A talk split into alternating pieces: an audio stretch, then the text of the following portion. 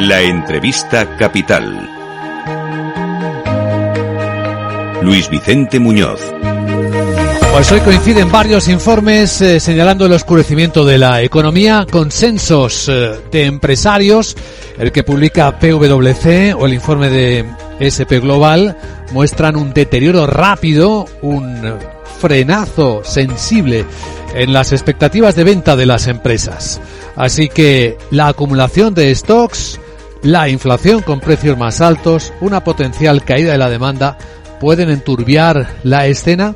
Vamos a intentar acercarnos en particular al sector minorista, con alguien que es un gran observador de este sector, lo vigila, lo viene, viene viendo sus evoluciones y seguramente le habrá llamado la atención como gigantes como Inditex o H&M han disparado sus stocks cerca de un 41%. Damos la bienvenida a Capital Radio a don José Luis Nueno, profesor de IES Business School. Don José Luis, ¿qué tal? Muy buenos días. Muy buenos días. ¿Esto significa que vendrán rebajas fuertes si todo esto confluye? Bueno, eh, a ver, eh, va por barrios, ¿no? Hay que pensar un poco en el contexto. Llevamos prácticamente eh, tres meses eh, con una caída del, eh, de, las ventas del comercio en, en eh, pues en rubros como el textil, en rubros como eh, el, el, electro, etcétera, ¿no? Y lo que se está produciendo es, usted recuerde el año 2020 en el que todas las tiendas tenían en el mes de marzo inventarios recién llegados eh, y eh, la cerraron. Entonces, durante el 2020 se ahorró, durante el 2021 básicamente se vendió eh, todo lo que estaba disponible, ¿no? Y ahora en el 2022 pues tenemos un poco una resaca combinada con una situación de inflación y de tipos muy poco, que animan muy poco, ¿no? Y entonces, pues de cara a lo que es el resto de la eh, temporada, pues eh, no pinta una situación tan bonita como la del 2021, ni mucho menos, ¿no? Es muy posible que eh, se acentúen los. En, primer lugar, digamos que las empresas. tienes empresas como las del grupo Inditex, donde dentro de Inditex está Zara y Zara compra de una manera y no está tan pillada de inventarios como pueda estar H&M. Tienes otras empresas que eh, todo lo que es el sector fast fashion genera eh, mucho inventario en, en, plazos muy cortos que lo que, que, que, lo está generando porque lo tiene vendido prácticamente, ¿no? Y, y en cambio hay otros hay otros detallistas que realizan sus abastecimientos en, en ciclos de 180 días que estos sí que están pillados, ¿no? Eh, y, estos, pues lo que están haciendo ahora, si pueden, es eh, intentar cancelar pedidos eh, y moderar todavía más su compra de las temporadas siguientes, ¿no? En cualquier caso, la compra por parte de estos detallistas ya había sido mucho más moderada en el año, en esta campaña, ¿eh? porque ya se veía venir que pues eh, la situación del 2021 era excepcional.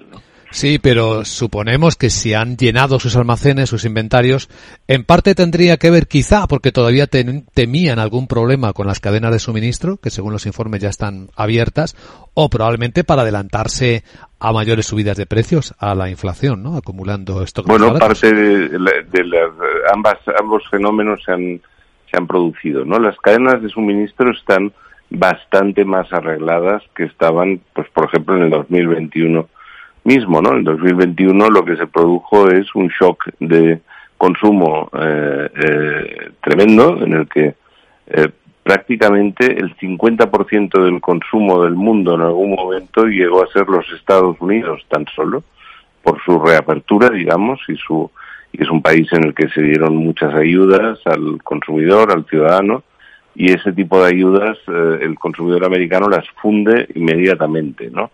Y eso eh, eh produjo esa, esas eh, cadenas de suministro saturadas que poco a poco se han ido organizando, se han ido, se han ido eh, arreglando y que en estos momentos no son, digamos, la, la causa principal, ¿no? La, causa principal en estos momentos de, de la saturación de las cadenas de suministro es el cierre de China. Eh, China sigue con la política de COVID-0, China es la fábrica del mundo y eso, eh, unido al hecho de que no solo es los bienes que fabrica China para el consumidor, sino todos los bienes intermedios que se fabrican y que se pueden estar ensamblando en Vietnam, pueden estarse ensamblando en, en Malasia o en Indonesia, eh, pues todo eso eh, indudablemente eh, tarda en volverse a activar por completo, ¿no?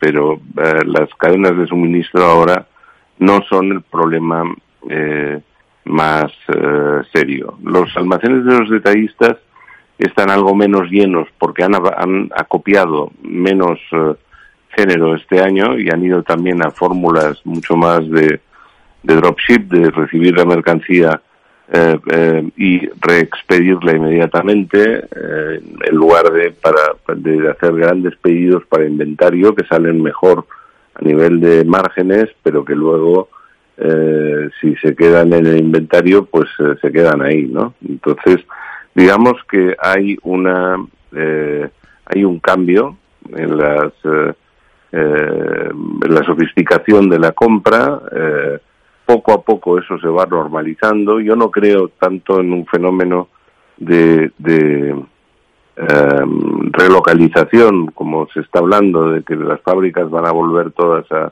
a proximidad y tal. Las fábricas volverán a proximidad si pueden volver, ¿no? La, la, la, en muchas ocasiones los clústeres de fabricación están alejados y están muy bien montados lejos de aquí y eso va a ser difícil traerlo todo eh, a proximidad, ¿no? Pero bueno, esta, esta sería la situación. En estos momentos yo creo que la cadena logística está más controlada que en el pasado. ¿Y qué es lo que viene en la competencia con un mercado incierto, profesor Nueno? Porque da la impresión de que los negocios tradicionales y físicos van a tener muchos problemas para competir con los gigantes que tienen los datos, como Amazon o como Zalando.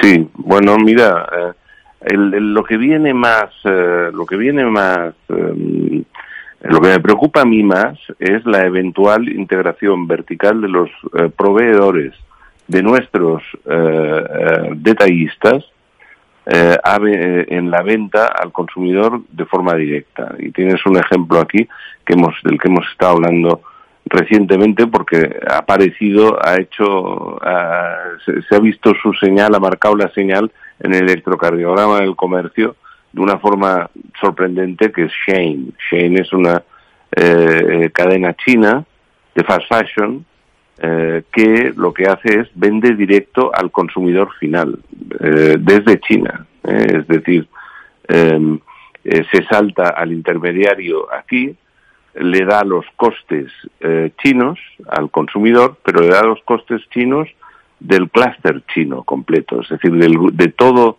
todo el sector necesario para producir un producto que no solo es textil, aunque es mayoritariamente textil en estos momentos, pero ya empiezan a vender juguetes, ya empiezan a vender otras cosas, ¿no?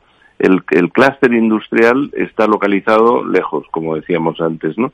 y estos lo que hacen es te lo traen directo al consumidor, ¿no?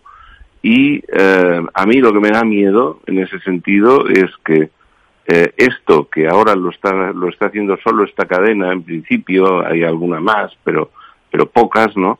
Eh, están vendiendo un 100% más todos los años. Han pasado desde el 2020 10.000 millones al 2021 20.000 millones. Este año van para los 30.000 millones, no van a crecer el 100%, pero van a crecer el 50%. 30 mil millones ya es el primer detallista textil del mundo, ¿no? Eh, a mí lo que me da miedo es que esto se imite. Es decir, que en China salgan otros clústeres de estos que se pongan en marcha y que eh, imiten estos movimientos y, me, y me, que en Bangladesh suceda lo mismo, que suceda lo mismo en India y que de repente nos encontremos nuestros mercados inundados de mercancía barata muy barata, además, porque ese es el, el, tema clave. Los precios son verdaderamente eh, increíbles y eh, eh, esto mm, pues cambie por completo la naturaleza de la competencia que tenemos actualmente. ¿no?